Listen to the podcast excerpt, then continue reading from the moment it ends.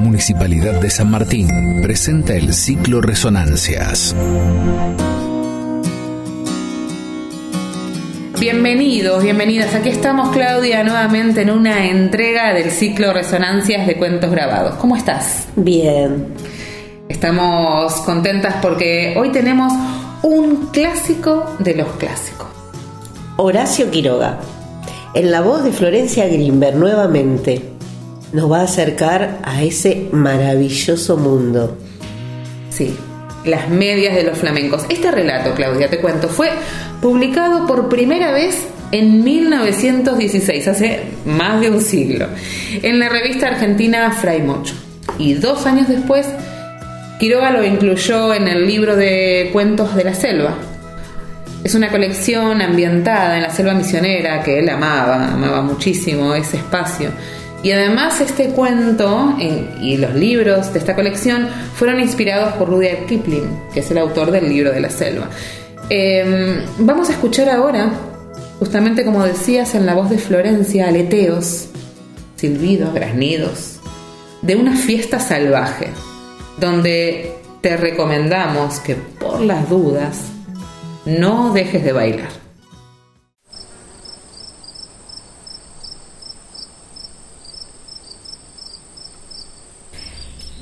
Cierta vez las víboras dieron un gran baile. Invitaron a las ranas y a los sapos, a los flamencos, a los yacarés y a los pescados. Los pescados, como no caminan, no pudieron bailar.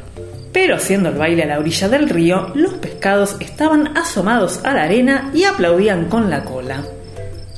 Los chacarés, para adornarse bien, se habían puesto en el pescuezo un collar de bananas y fumaban cigarros paraguayos. Los sapos se habían pegado escamas de pescado en todo el cuerpo y caminaban meneándose como si nadaran. Y cada vez que pasaban muy serios por la orilla del río, los pescados les gritaban haciéndoles burla. Las ranas se habían perfumado todo el cuerpo y caminaban en dos pies. Además, cada una llevaba colgada como un farolito una luciérnaga que se balanceaba. Pero las que estaban hermosísimas eran las víboras. Todas, sin excepción, estaban vestidas con traje de bailarina, del mismo color de cada víbora. Las víboras coloradas llevaban una pollerita de tul colorado. Las verdes, una de tul verde las amarillas, otra de tul amarillo y las yararás, una pollerita de tul gris pintadas con rayas de polvo de ladrillo y ceniza, porque así es el color de las yararás. Y las más espléndidas de todas eran las víboras de coral, que estaban vestidas con larguísimas gasas rojas, blancas y negras, y bailaban como serpentinas cuando las víboras danzaban y daban vueltas apoyadas en la punta de la cola, todos los invitados aplaudían como locos. Solo los flamencos, que entonces tenían las patas blancas y tienen ahora como antes la nariz muy gruesa y torcida, solo los flamencos estaban tristes, porque como tienen muy poca inteligencia, no habían sabido cómo adornarse. Envidiaban el traje de todos, y sobre todo el de las víboras de coral. Cada vez que una víbora pasaba por delante de ellos, coqueteando y haciendo ondular las gasas de serpentinas, los flamencos se morían de envidia. Un flamenco dijo entonces, yo sé lo que vamos a hacer. Vamos a ponernos medias coloradas, blancas y negras. Y las víboras de coral se van a enamorar de nosotros. Y, levantando todos juntos el vuelo, cruzaron el río y fueron a golpear en un almacén del pueblo. Pegaron con las patas. ¿Quién es? respondió el almacenero. Somos los flamencos. ¿Tenés medias coloradas, blancas y negras? No, no hay, contestó el almacenero. Están locos. En ninguna parte van a encontrar medias así. Los flamencos fueron entonces a otro almacén. ¿Tenés medias coloradas, blancas y negras? El almacenero contestó. ¿Cómo dice? Coloradas, blancas y negras. No hay medias así en ninguna parte. ustedes están locos. ¿Quiénes son? Somos los flamencos, respondieron ellos. Y el hombre dijo, entonces son, con seguridad, flamencos locos. Fueron a otro almacén. ¿Tenés medias coloradas, blancas y negras? El almacenero gritó. ¿De qué color? Coloradas, blancas y negras. Solamente a pájaros narigudos como ustedes se les ocurre pedir medias así. Váyanse enseguida. Y el hombre los echó con la escoba. Los flamencos recorrieron así todos los almacenes y de todas partes los echaban por locos. Entonces, un tatú, que había ido a tomar agua al río, se quiso burlar de los flamencos y les dijo, haciéndoles un gran saludo. Buenas noches, señores flamencos. Yo sé lo que ustedes buscan. No van a encontrar medias así en ningún almacén.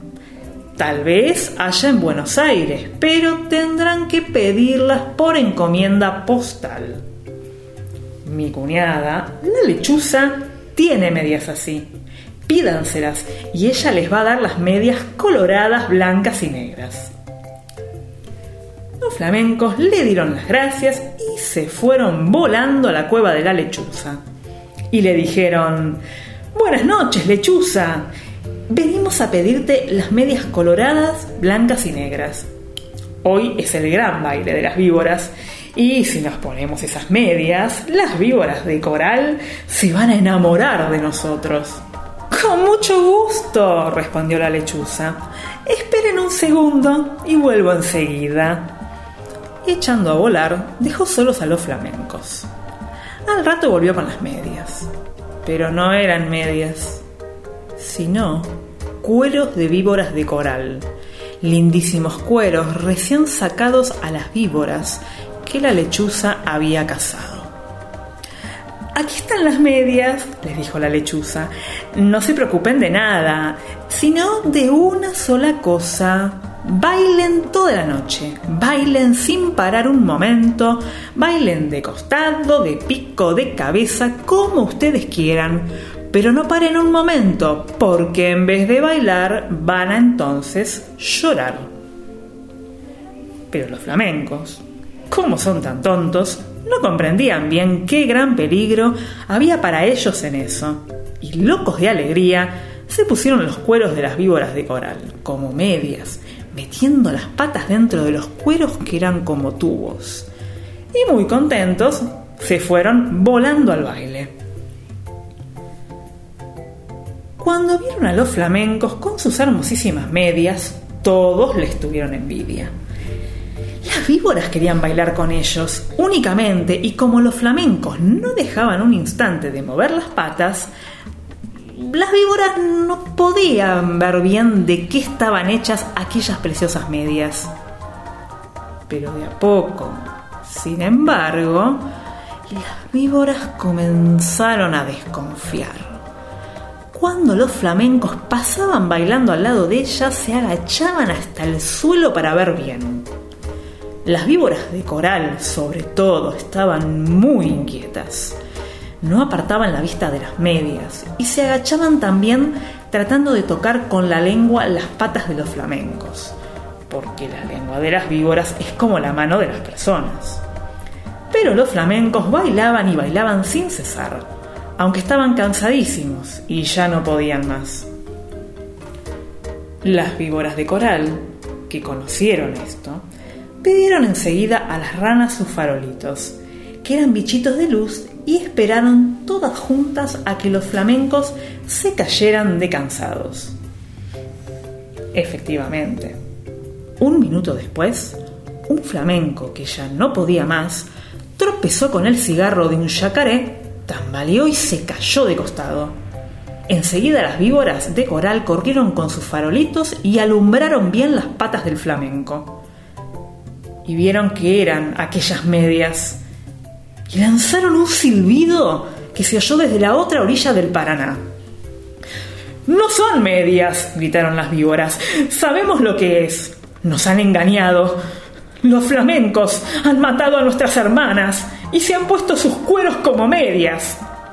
Las medias que tienen son de víboras de coral. Al oír esto, flamencos llenos de miedo, porque estaban descubiertos, quisieron volar, pero estaban tan cansados que no podían levantar una sola pata. Entonces, las víboras de coral se lanzaron sobre ellos y enroscándose en sus patas les deshicieron a mordisco las medias. Les arrancaron las medias a pedazos, enfurecidas, y les mordían también las patas para que murieran. Los flamencos, locos de dolor, saltaban de un lado para otro, sin que las víboras de coral se desenroscaran de sus patas, hasta que al fin, viendo que ya no quedaba un solo pedazo de media, las víboras los dejaron libres, cansadas y arreglándose las gasas de sus trajes de baile. Además, las víboras de coral estaban seguras de que los flamencos iban a morir, porque la mitad, por lo menos, de las víboras de coral que los habían mordido eran venenosas. Pero los flamencos no murieron. Corrieron a echarse al agua sintiendo un grandísimo dolor. Gritaban de dolor. Y sus patas, que eran blancas, estaban entonces coloradas por el veneno de las víboras. Pasaron días y días y siempre sentían terrible ardor en las patas y las tenían siempre de color sangre porque estaban envenenadas hace de esto muchísimo tiempo. Y ahora todavía están los flamencos, casi todo el día con sus patas coloradas, metidas en el agua, tratando de calmar el ardor que sienten en ellas. A veces se apartan de la orilla y dan unos pasos por tierra para ver cómo se hallan. Pero los dolores del veneno vuelven enseguida y corren a meterse en el agua. A veces el ardor que sienten es tan grande que encogen una pata y se quedan así horas enteras porque no pueden estirarla. Esta es la historia de los flamencos, que antes tenían las patas blancas y ahora las tienen coloradas. Todos los pescados saben por qué es y se burlan de ellos. Pero los flamencos, mientras se curan en el agua, no pierden ocasión de vengarse comiendo a cuando pescadito se acerca demasiado a burlarse de ellos.